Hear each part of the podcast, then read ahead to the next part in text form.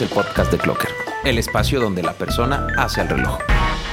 Super, mega, hiper, ultra amantes de la relojería, o sea, queridos relojeros, es un placer saludarlos de nueva cuenta hoy en nuestro séptimo episodio del podcast de Clocker.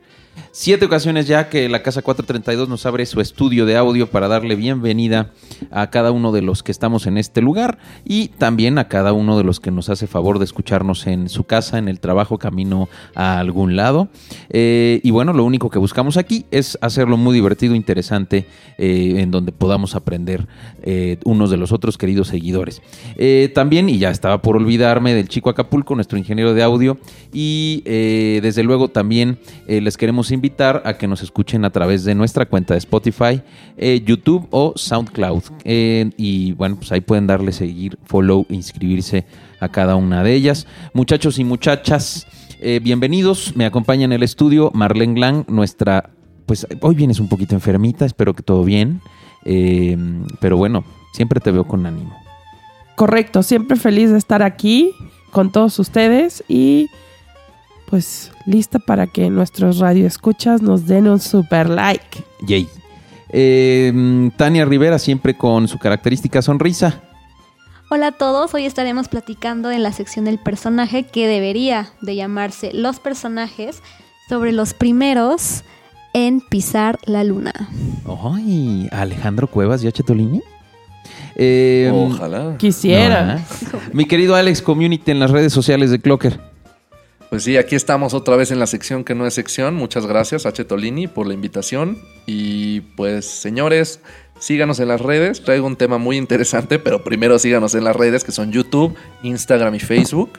Estamos como Clocker MX, Clocker Inicial y doble K intermedia. Oye, ya hay que ponerle. Clocker se escribe con K y dos. K inicial y dos K en medio. Dije Clocker inicial, ¿verdad? Sí. Oigan, ya, este, hay que, hay que hacerle una un nombre a su sección, ¿no? No, se va a quedar como la sección que no es sección. Ay, me encantaría un intro así. Pronto tendré cortinilla, yo lo sé. Podemos hacer un rapeo de la sección que no es sección. Eh, pero vamos a guardar silencio hasta que nos sigan todos, ¿ok?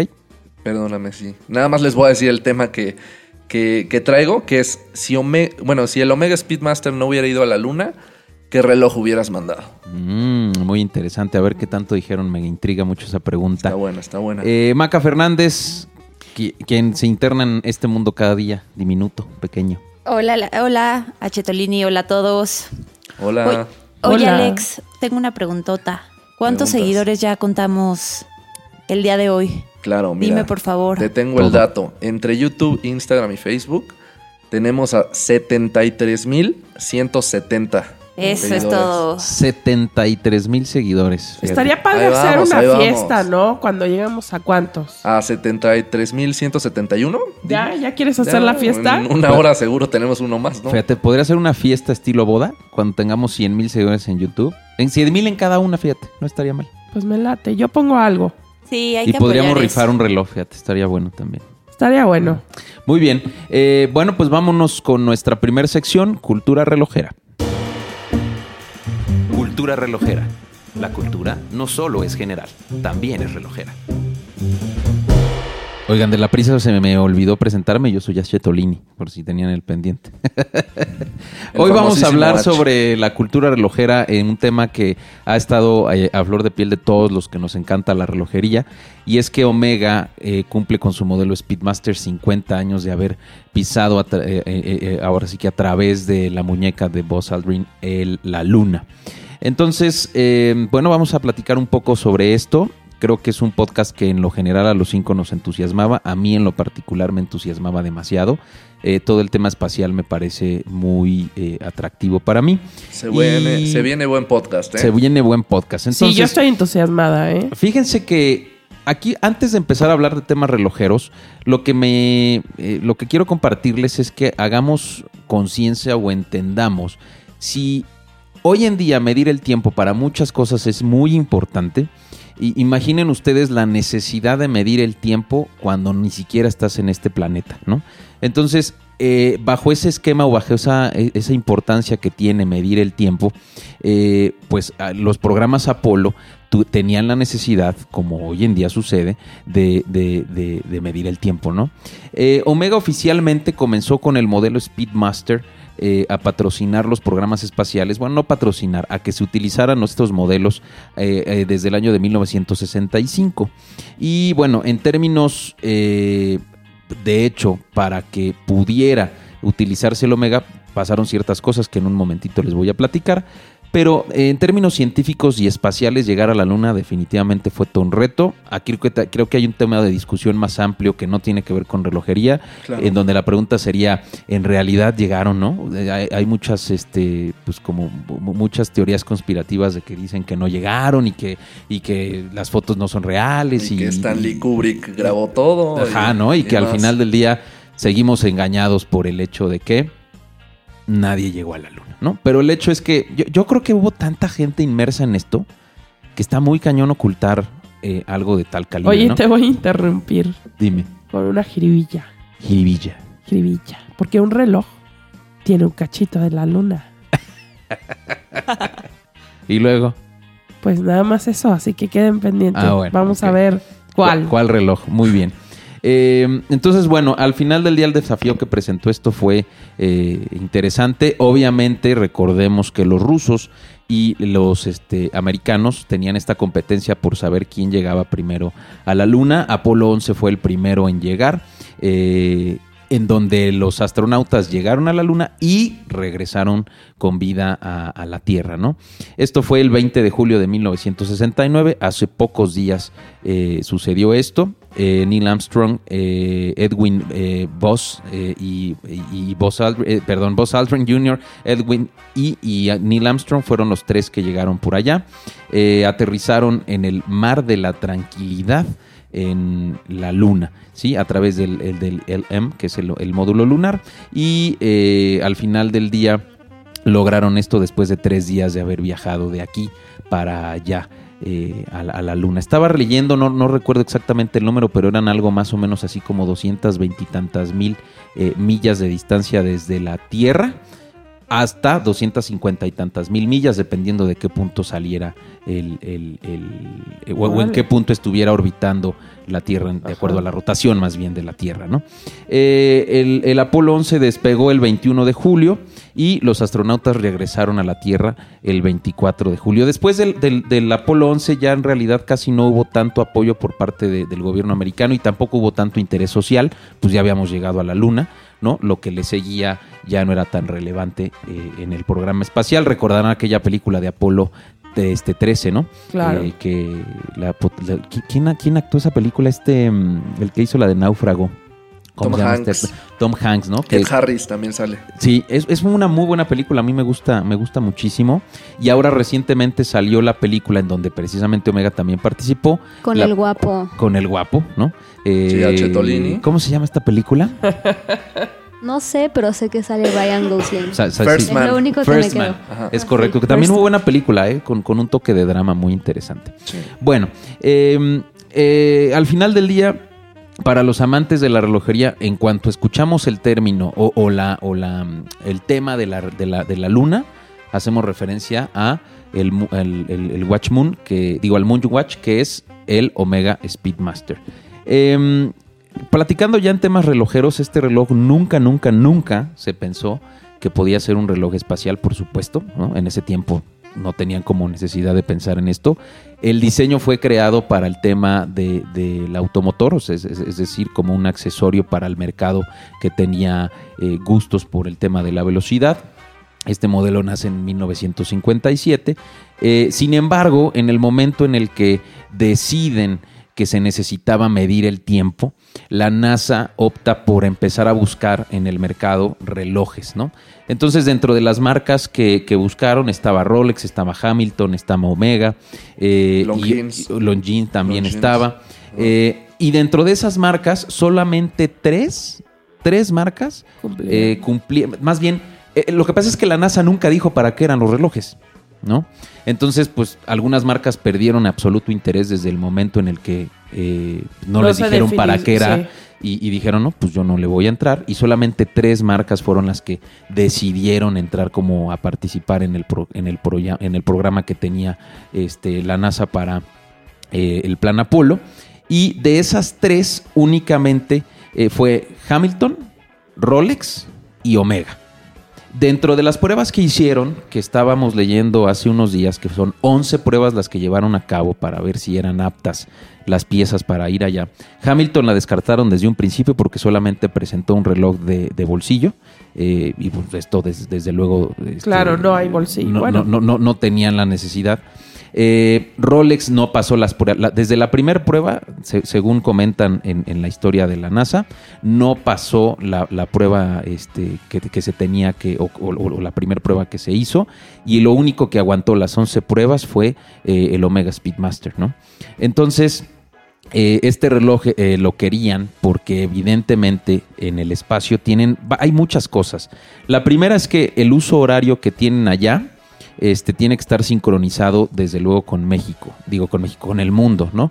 Que tiene que ver con, Con el México hecho... también. México Con es México mundo, también, ¿no? dilo. Entonces al final, así. perdón, me salió, ¿verdad? Me salió muy natural. Entonces al final del día todos tenemos o todos tienen que tener la sincronización del tiempo. Otra cosa que sucede en el espacio es que la gente que está allá arriba vive mucha cantidad de amaneceres y anocheceres, ¿no? Por los cambios de- horario. ¿no? Sí. Claro. Entonces eso también te genera que tengas la necesidad de medir el tiempo. Las actividades que hacen eh, eh, eh, por allá también tienen que estar medidas porque no tienen referencia de día y la noche. O sea, el tener un reloj es muy necesario eh, pa- para, para allá, ¿no?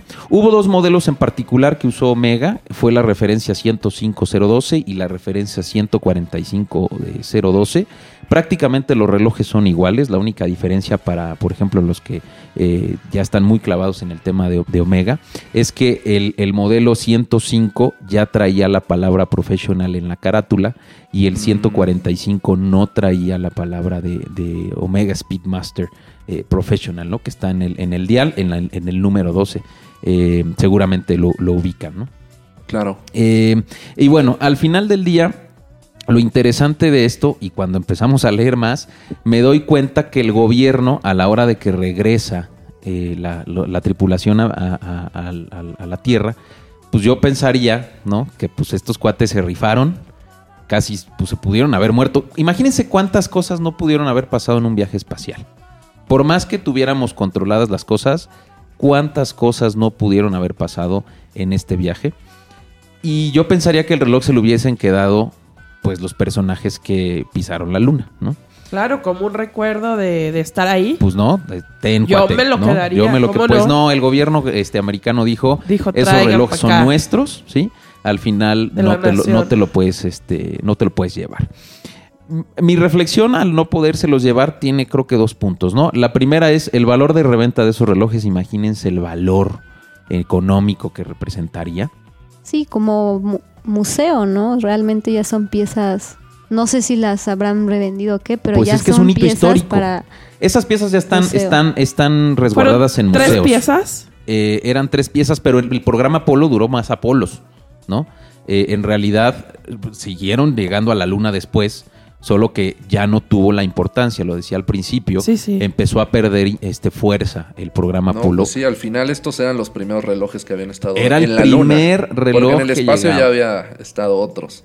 Pero Neil la Armstrong luna, no portó el reloj cuando bajó la luna, lo dejó en, en el, en el módulo lunar. Y Cierto, Sí. sí, me la sabía. Entonces, el, el primer reloj que llegó, este, eh, o, o que estuvo en la luna como tal, fue el de Buzz Aldrin. Eh, fue el, el que, el, que, el que tocó eh, la, la- la- la- la- la- La superficie la de la superficie luna. lunar junto con un omega en su muñeca dentro Y es justamente H. Tolini el que se perdió, ¿no? Que no está en el museo. en Curiosamente, Washington. cuando regresa eh, el reloj, pues como el gobierno no dejó que se mantuvieran aquí en, en- en- en- como parte de venta, este iba camino al Instituto Smithsonian. En ese, tra- y en ese traquito se perdió el reloj. ¿no? Se perdió entre comillas, ¿no? Pues, pues sí, digo, al- alguien lo debe de tener en el mundo. Sí, Brian Eh, López. Brian López, ¿no? Seguramente estaba ahí en el camioncito Pero- que llevaba. se perdió ese reloj y pues a la fecha no han, no han, no han sabido nada de ello. Hay muchos relojes repartidos a lo largo del mundo, este, de los que sí estuvieron en programas espaciales. ¿Sabes qué? Eh, a mí algo que me llamó la atención, sobre todo que lo vi en nuestro Instagram en, en Clocker, fue Claro. que eh, la correa, yo me hubiera imaginado que era de metal y no. Resulta que es de... es textil Sí, sí, es de tela. y me, enca- me, me gusta aún más, pues, o sea, porque no es algo común, al menos en esa época. Eh, hace poquito creo que Alex subiste un video hace unos días Sí.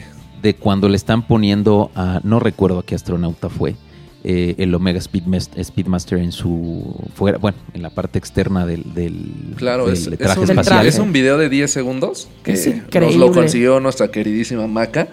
Pero es un video que muestra y que dice que es como. Se supone que es el único video que hay en redes. Bueno, en, en cualquier red social, lo que sea. Que muestra cómo le están poniendo esta pieza, el, el Omega Speedmaster, a Buzz Aldrin. No me acuerdo. No sé si es Buzz Aldrin o Neil Armstrong. Digo, al final sabemos que Buzz Aldrin lo portó, pero a Bueno. uno de los dos se lo está poniendo, pero sí es con la de tela. ¿Por qué? Porque simplemente el de... El diámetro, pensaron en Pues, los gorditos. Pues No, que es que el traje espacial es demasiado claro, gordo. claro. Arriba del traje espacial, que sí, es una sí. cosa muy grande. Sí. Estuvimos ¿No? Es el, impresionante. el año pasado que fuimos a la fábrica de Omega. eh, tienen el traje espacial con un Omega Speedmaster en el museo de Omega. Eh, y el traje espacial neta es gordérrimo, gordérrimo, gordérrimo. De hecho, la, la correa es demasiado larga. No sé cuánto mide en centímetros, pero es muy, muy, muy, muy, muy larga, ¿no? Eh, ahora, ¿cómo llegó la NASA a, a tener un Omega? Lo primero que necesitaban era entender que sí era requerido un reloj, porque en ese tiempo, según leíamos en, en algún artículo de la NASA, sí había relojes digitales, pero no se querían únicamente fiar de ellos porque en algunas ocasiones fallaban. Entonces los astronautas querían tener un reloj de, de- de backup porque al final del día recordaremos esta escena en Apolo 13 en la que se quedaron sin el módulo lunar y tuvieron, bueno, falló el módulo lunar por una explosión que hubo ahí de una mezcla de oxígeno y tuvieron que irse al otro módulo y en alguna escena tienen que manejar, pues ahora sí que a manita, ¿no? Y con mirada como referencia a la Tierra, cierta cantidad de segundos para volver a entrar en órbita y que no rebotaran de regreso. Sí, como siempre es importante el tiempo. Y ahí, en esa escena, se ve que están utilizando un reloj que no hace referencia a la película del Omega Speedmaster, pero fue un Omega Speedmaster el que tuvo que portar en esa ocasión alguno de los astronautas. Entonces, bueno, la NASA decidió que necesitaban un, un reloj, haciendo un consenso entre los astronautas, prefirieron los astronautas que fuera un reloj cronógrafo.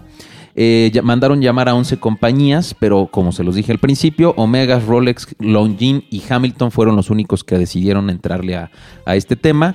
Hamilton tenía un reloj de bolsillo, lo cual descartó, descartó de inmediato, y el resto que son Rolex, este, Longines y Omega fueron los que, los que hicieron. Hicieron las pruebas ambientales, Rolex y Longines básicamente cayeron desde la primera prueba, Omega a- aguantó este, prácticamente, prácticamente todas, ¿no?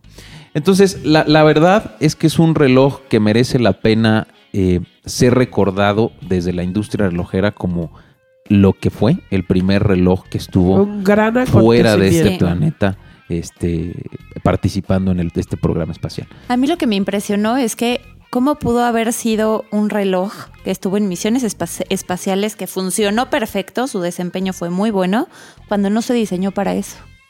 ¿No? O sea, no, no tenía nada especial y funcionó de maravilla. Sí, está cañón. Creo, creo, creo que eso es lo que lo hace especial, ¿no? O sea, fue como hecho sin saber que iba a estar fuera de, de- de este. Hay una anécdota muy chistosa en, el- en- en- en la misión de Apolo 15, en el que estaban en el, en el carrito espacial, digamos, que era el que los llevaba a recorrer la superficie lunar. Se, le botó el cristal a uno de los relojes que traía uno de los astronautas. eh, regresó al, módulo lunar ah, para que al día siguiente volvieran a hacer su misión dentro del de la eh, o bueno a las horas dentro de la superficie lunar se puso su reloj de repuesto y funcionó sin ningún problema fue o es el único registro que se tiene de eh, que el reloj haya tenido alguna falla. Y si te pones a pensar que se le haya botado el cristal a esas temperaturas, a esa lejanía, con, con la poca, no sé. con la poca este, eh, fuerza eh, gravitacional que existe por allá, etcétera, pues es una pendejada. Sí, no es O nada. sea, en realidad es absolutamente, absolutamente nada, ¿no? Entonces, pues, ¿cómo ven, muchachos? Qué interesante. ¿eh? Lo, que, lo que me interesó y lo que me llamó la atención de lo que dijiste es el, el, el Longines. O sea, que estaba ahí Longines. Y bueno, al final, Omega no era tan conocido en ese entonces, ¿o sí? Mm, bueno, estaba patrocinando ya los Juegos Olímpicos, Ok, ¿no? entonces sí Sí, era o sea, al final sí era un, o sea, sí, sí, sí, es una marca, Ok. sí era una marca, o es, en ese tiempo era una marca, pues igualmente reconocida que hoy en día. Em, ya nada más para concluir como que con toda esta información, Omega desde luego tenía que lanzar en esta ocasión una pieza de aniversario por este 50 aniversario y decide lanzar el Speedmaster Moonwatch Anniversary Limited Series, que es el Apollo 11 50th Anniversary. Es una edición limitada de 6.969 piezas. Trae una caja de 42 milímetros este, en acero inoxidable, bisel, bisel pulido este, Moonshine, es, trae oro de, de 18 quilates. Y eh, a mí lo que me llama mucho la atención de este reloj son eh, los grabados o la información que trae. En, en- ahí por ahí tienen las imágenes de la pieza. En una de las esferas del lado izquierdo trae eh, pues lo que vendría siendo Buzz Aldrin llegando eh, eh, a la superficie lunar. Ah, claro. Y en la parte de atrás trae la huella de lo que sería le- la huella que se quedó ¿no? en la superficie Está lunar padrísima esta pieza, ¿eh? con el texto de este es un paso pequeño para el hombre y un paso gigante para, para, para, el- para la humanidad, ¿no? Eh, me que de parece hecho que fue- esas fueron las palabras de Neil Armstrong. esas fueron las palabras de Neil Armstrong. Bueno, es que él fue el que las dijo y por eso lo conocemos, pero en temas relojeros, realmente el que tiene la importancia Sí, claro. Sí, el es Buzz Aldrin es porque traía. Yo me he preguntado qué hubiera pasado si Neil Armstrong hubiera traído su Omega Speedmaster a la hora de que pisa, pues a lo mejor el hito hubiera sido todavía mayúsculo por lo que representa Neil Armstrong para, para el mundo, ¿no? Eh, y bueno, Omega presenta este reloj con un calibre 3861. Trae algunas otras ediciones eh, por el 50 aniversario eh, Omega. Eh, creo que son cinco o seis modelos adicionales, pero a mí en lo particular, este modelo fue el que más me gustó. Eh, no tengo el precio de retail, la verdad es que he querido darme una vuelta a la boutique este, que tienen ahí en Arts. Y por cierto, qué bueno que no fui. Pero al Sí. final del día, este, vamos a buscar alguna otra boutique. O bueno, vamos a ir a esa, ¿por qué no? Eh, para, para checar físicamente esa pieza y tomar algunas imágenes que les compartiremos en redes sociales. Porque la verdad es una chulada, chulada. Sí, y hay de una reloj. versión de este, de este reloj que es con la correa de tela en negra con blanco. Es una belleza. O sea, me gusta más que realmente que el yo creo metálico. hace alusión al que realmente usaron, ¿no? Sí. Como la correa. Exacto. Pero es, bueno, a mí en lo personal venía justamente manejando de Cuernavaca, mi, mi ciudad. Y hay un nuevo, ¿cómo podríamos decir? Anuncio que puedes ver sobre el segundo piso de, la, del- de este reloj, de este Omega. Y puedes ver con todo detalle el pequeño boss Mm. grabado y realmente me impactó. Es muy, muy, es un detalle muy, ahora sí que delicado y muy lindo. Es una chulada, ¿eh? Para aquel que tenga la oportunidad de adquirir este reloj, hablando eh, en términos, ¿cómo llamarle? De valor emocional, ¿sí? Este vale, valdría muchísimo la pena tenerlo. la. Sí, coleccionistas. Eso, o- yo creo que es emocionante, ¿no? Tener esta pieza. Eh, como dato curioso, en Apolo 15 utilizaron un reloj Bulova. Eh, Mm. Uno de los astronautas decidió llevarse su pieza este, y, y se llevaron un reloj Bulova. Su pieza personal. Su pieza personal, su pieza, pieza de él. Oye, Interesante. Y sobre todo que Neil, Abs- ah, Neil Armstrong, él usaba omegas, ¿no? Realmente, ah, si ah, quitamos este que estuvo ahí en el espacio, él, los relojes que, que usaba y que justamente por eso fue tanta la promoción de la película de First Man con Omega, es porque le gustaba Omega y, y personalmente usaba Omega. Ah, Hay una foto particular eh, eh, que, que tenemos aquí en nuestra mano, en donde Neil Armstrong está en una capacitación de, de geología eh, y está portando justamente un, un- un Omega eh, personal. Y ¿no? con correa metálica. Y con correa metálica. ¿no? Eh, bueno, lo que pasa es que la correa en ese tiempo de tela, pues no era. No era muy No era común. común, ¿no? A- a- ahorita empieza a ser más común eh, por el hecho de la diversidad que tenemos ya de materiales para utilizarlo, pero en ese tiempo, pues que. En ese tiempo yo creo que hasta lo veían mal, ¿no? Como Pues raro, ¿no? Sí, lo no veías como mejor. Poco poco elegante. Total, totalmente de acuerdo. Entonces, eh, una chulada, la verdad, una verdadera chulada esta historia con Omega. Eh, subimos varias cosas en nuestras redes sociales de Clocker, eh, en donde estuvimos hablando sobre el tema de, de- de- de- del, del Moonwatch. Entonces, pues para aquel y a mí en lo personal, que, que tuve la oportunidad de estar en la fábrica de Omega el año, el año pasado, eh, tengo un vínculo todavía mayor con esta marca y con este tema porque estuve ahí viendo el, el traje y, y- y cómo fue avanzando en el tiempo. el- Y lo bien Omega que nos trata también la marca, Por ¿no? supuesto. Qué envidia. Ya, quiero ir a la, a la fábrica ahora mismo. No, yo quiero ir a, ¿sabes? Tengo ganas de ir a, a- a- a- a la- Al a- espacio. A, la centra, no, al, al Museo de, de la Historia Espacial que, que está este también con ciertas cosas en donde Omega se representó. Hicieron un evento hace poco, si no mal recuerdo. Sí, en Suiza, de hecho. No, no, no, no, No, no. en- Fue en en, la base en-. Cabo, en Cabo Ah, Cañaveral, sí, exactamente. Este, en donde justamente estuvo Buzz Aldrin eh, de, junto con George Clooney. Y me parece que... Y otros actores Sí, pero hubo también- uno mexicano. ¿No fue, no fue Diego Luna de Metiche por ahí? O a- alguno de esos. Sí, Me creo, imagino creo- que sí, creo sí, que porque fue, fueron No sé varios fue. invitados VIP. Sí, sí, sí, Incluso sí, sí. estuvo, estuvieron influencers como Chiara Ferragani. Bueno, estuvieron realmente un evento muy, muy en grande que los invitaron a la base y estuvieron ahí cenando una cena espectacular. Sí. Que esperemos a la próxima, Nos inviten. al aniversario En el 60 aniversario 100. estemos No, ahí. en el 100. Me conformo con el 100. A ver si llegamos. Oye, Oye, sí vamos a llegar. Tú tienes tos, pero no te preocupes, te vas a componer. Me siento morir. Bueno, vámonos con nuestra siguiente sección, que es el personaje, eh, con el fin de complementar un poco esta historia que acabamos de platicar. El personaje, porque el reloj siempre tiene un detrás de escenas.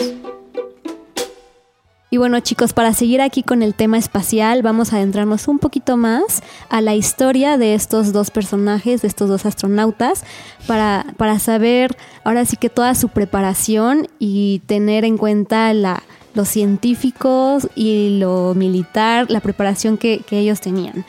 Bueno, para empezar les quiero contar sobre Neil Armstrong. Él es un astronauta, piloto y educador. ¿Por qué educador? Bueno, estos hombres, además de toda la preparación que tenían que tener y todos los conocimientos, realmente a mí me impresionó leer su historia y saber todo lo que estudiaron. ¿no? Eh, bueno, él nace el 20 de julio de mil...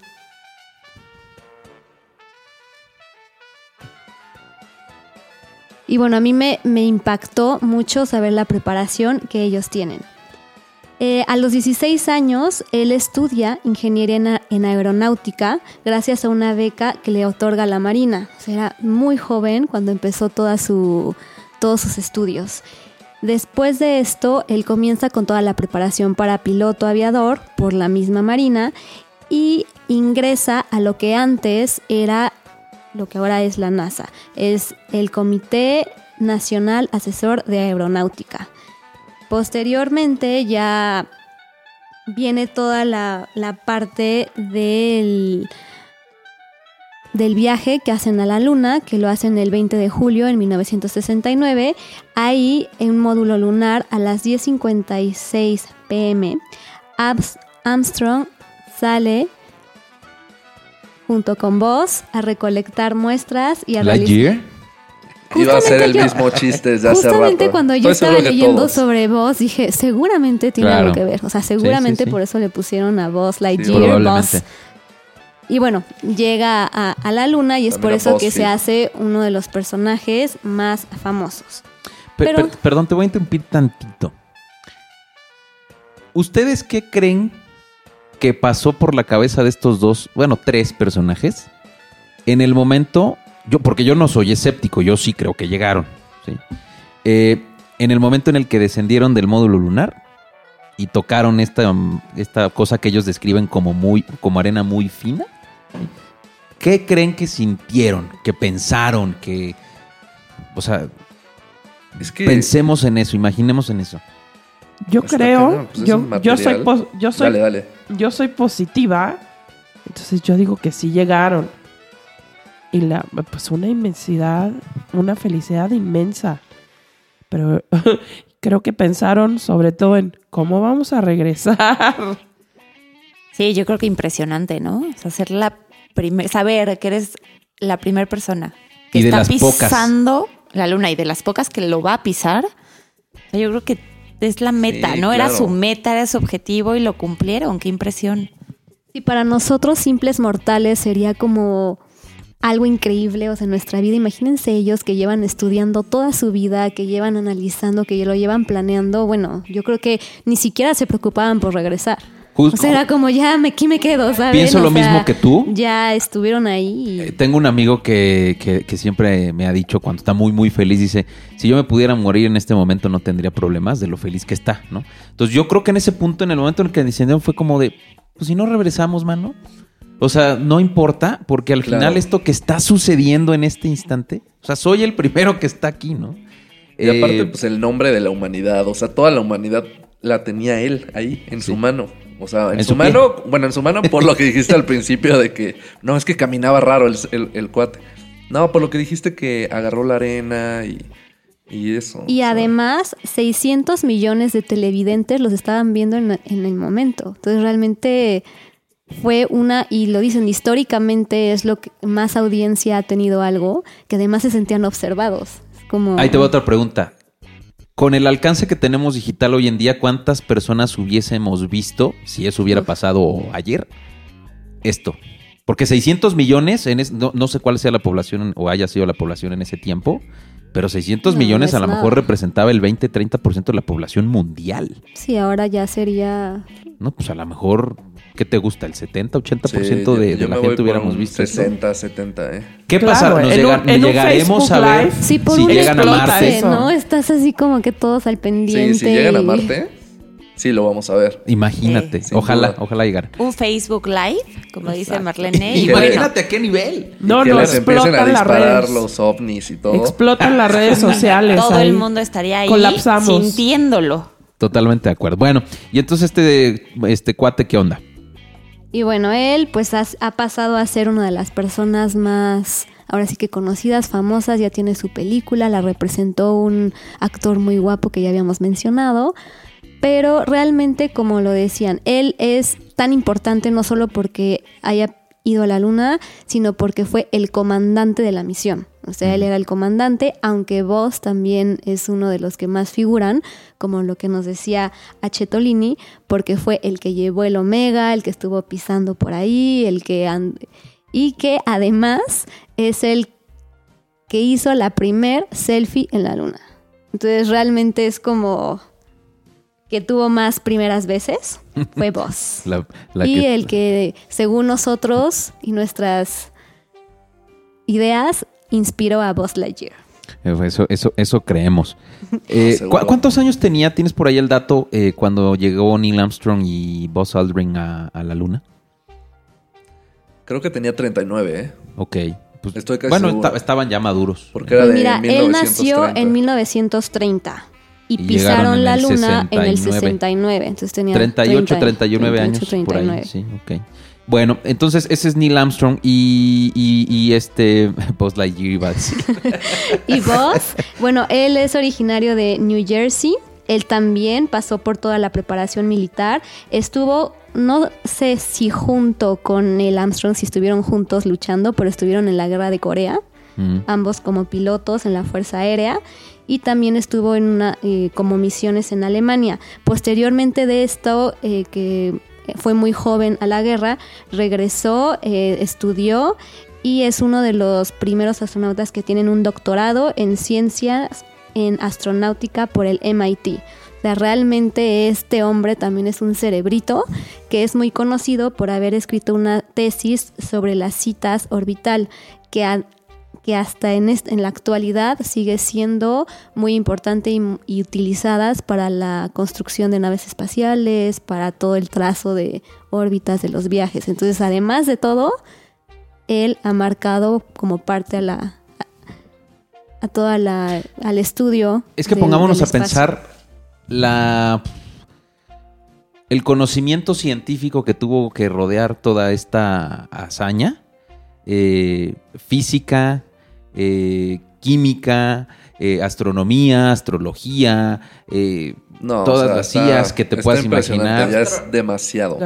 Me, estaba diciendo justo mi esposa el día, Sí, claro. el día que celebramos esto, este, que, que ella, ella trabaja en Ford y que Ford también este, y estuvo involucrado dentro del proceso de los, de los rovers que estaban allá para que recorrieran la luna. O sea, imagina, por eso yo creo que sí llegaron, ¿no? Al final del día no se trata de discutir si llegaron o no, pero es tanta gente inmersa en esto eh, que cómo ocultas eh, pues esto que fue un hito, un hito histórico.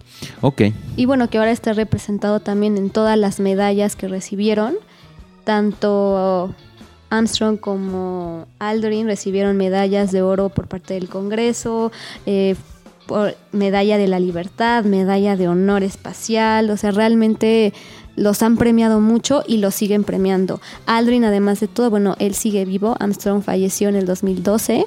Aldrin pues sigue participando en todos estos eventos como el que tuvo Omega, pero también sigue involucrado, sigue escribiendo y ya en la actualidad es autor de nueve libros que se han convertido en best bestseller, que han, que bueno, que la editorial es National Geographic y te dice que es una persona ya de edad, ya grande y sigue queriendo compartir su conocimiento y sigue asombrándonos, ¿no? Tiene 89 años hoy en día, eh, Buzz Aldrin.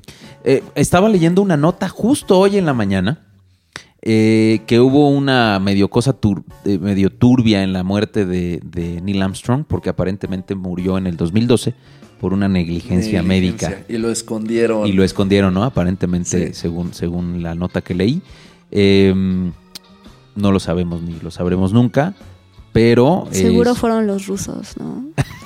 Siempre son los malos de la película. Entonces, algo hay ahí, algo Pero algo bien interesante, la verdad es que es un tema que nos apasiona mucho. Muy bien, gracias Tan. Y bueno, Gracias vamos a complementar eh, esta última eh, parte de nuestro podcast del día de hoy, nuestro podcast número eh, nuestro podcast número 7 u 8, este cuál es el 7, ¿verdad? Siete. Siete. Eh, con la sección que no es sección, mi querido Alex, platícanos qué dicen los seguidores lectores de Clocker. Qué gusto, H. Tolini. Pues mira, conmemorando igual, ¿no? Los 50 años del primer alunizaje y del primer paso de un hombre en la luna, hicimos una pregunta abierta.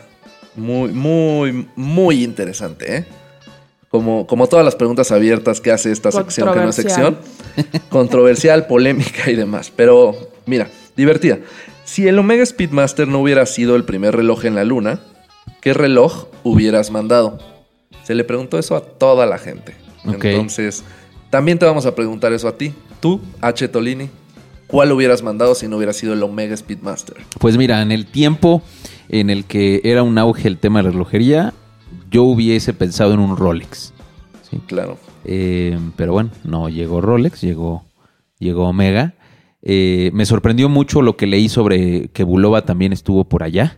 Sí. Eh, entonces, bueno, pues Bulova también fue un participante, pero yo hubiera mandado o hubiese pensado que pudiera haber llegado un Rolex. Sí, de hecho hay rumores, ¿eh? Hablando de Bulova, por ejemplo, este seguidor Carlos Borunda comenta, hasta donde yo sé, el Omega que llevaron se descompuso y sin haberle hecho promoción, alguien llevó un Bulova que sí funcionó perfectamente. Omega se me hace una marca increíble, pero han explotado ilegítim- eh, ilegítimamente el haber mandado un reloj a una misión lunar. Si bien es cierto que fue, nunca se detuvieron a decir cómo le fue. Mm, Pues sí, ¿eh? No hicieron tanto barullo, ¿Quién? Omega. ¿Te acuerdas que en el evento de Hamilton, cuando hablaban de. Cuando Patty explicaba que habían estado muchos relojes en muchas películas, no habían podido promocionarlo porque era algo que no habían decidido la marca, sino que había decidido Hollywood? Que se había dado. Yo creo que pasa lo mismo con Omega. ¿sí? Al final del día, Omega nunca pagó, eh, pidió Sí, no. este, o dijo, usen este. ¿no? La NASA, según los registros que existen, solicitó a ciertas marcas que participaran en esto y Omega fue el que quedó.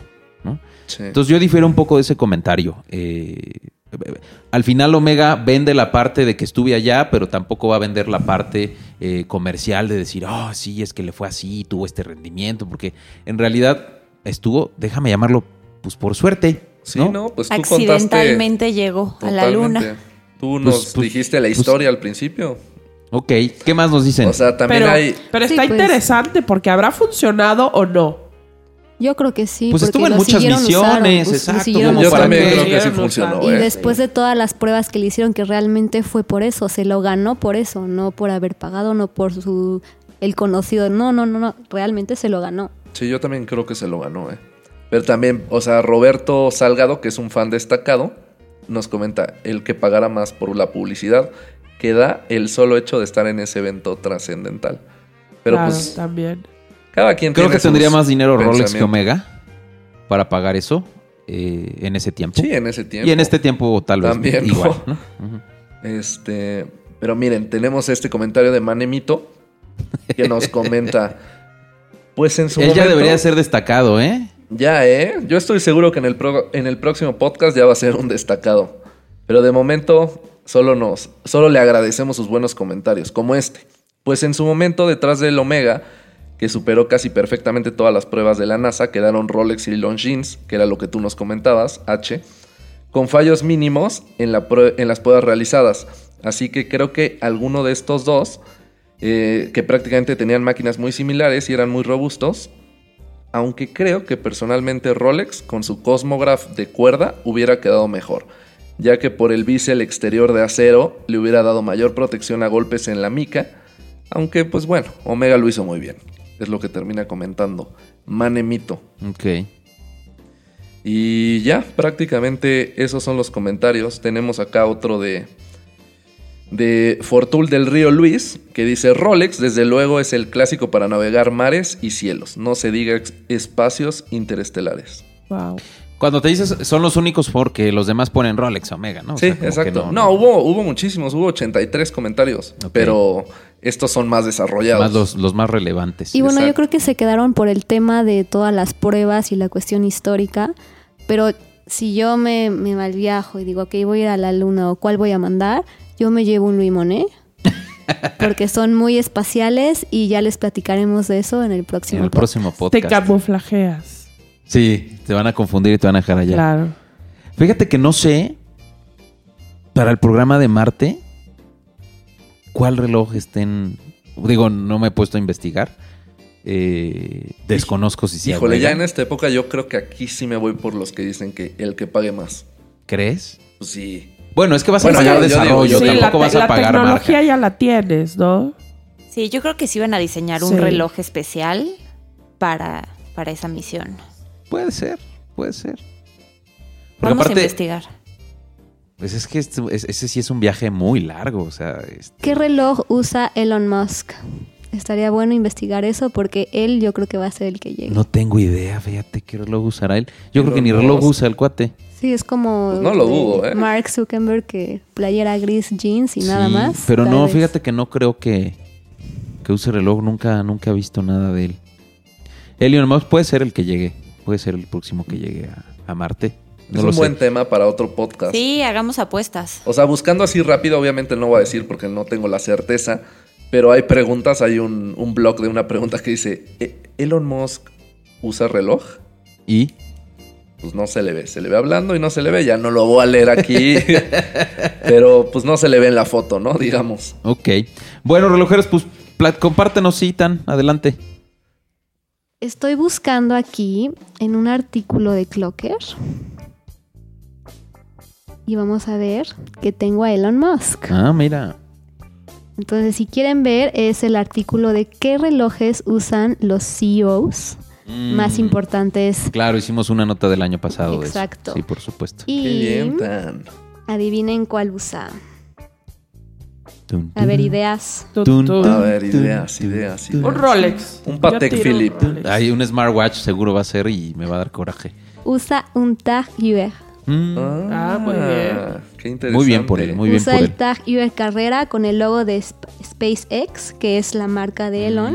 Mm, y que, y que tiene un precio de 113 mil pesos y lo pueden comprar en Liverpool. Ah, cierto. mira nada más que chulada. Ahí estaba respondiendo tu pregunta, siempre en la biblioteca Clocker, mi querido Alex. Vas a encontrar la respuesta. Clocker.com.mx. este, no se pierdan esa nota, que no la recordaba, ¿eh? Qué bien tan ahí. Sí. Bueno, relojeros, pues compártanos eh, qué opinan, ya que esté colocado este podcast en nuestras redes, compártanos qué opinan del tema sobre eh, Omega, eh, sobre la Luna, sobre Moonwatch, sobre alguna otra historia, anécdota, tip, dato que tengan eh, de este tema en particular. Y bueno, ya ha sido momento de concluir este episodio número 7. Queremos agradecerles a- de veras a todos ustedes que nos escuchan, a todos los que nos dan manita arriba en YouTube, a los que nos dan follow en Instagram, a los que nos dan likes y, y shares en, en- en las redes. Eh, les mando un fuerte abrazo y nos estamos despidiendo. Ya no sin antes, creo que Alex tiene ojitos de que quiere comentar algo. No, no, no, era lo mismo. O sea, que simplemente nos sigan. Recuerden que estamos como Clocker MX en todas las redes. Eh, bueno, en Pinterest no, Bueno, en Twitter tampoco. exacto. En todas las redes que ya mencionaste, como Ah, muy Instagram, bien. YouTube y Facebook. Muy en bien. todas las redes famosas. en todas las redes famosas y sigamos sumando a los 73 mil seguidores que tenemos en conjunto. Muchas gracias Alex, Tania, Marlene y Maca. Relojeros, nos vemos en el siguiente episodio. Saludos. Bye relojeros. bye.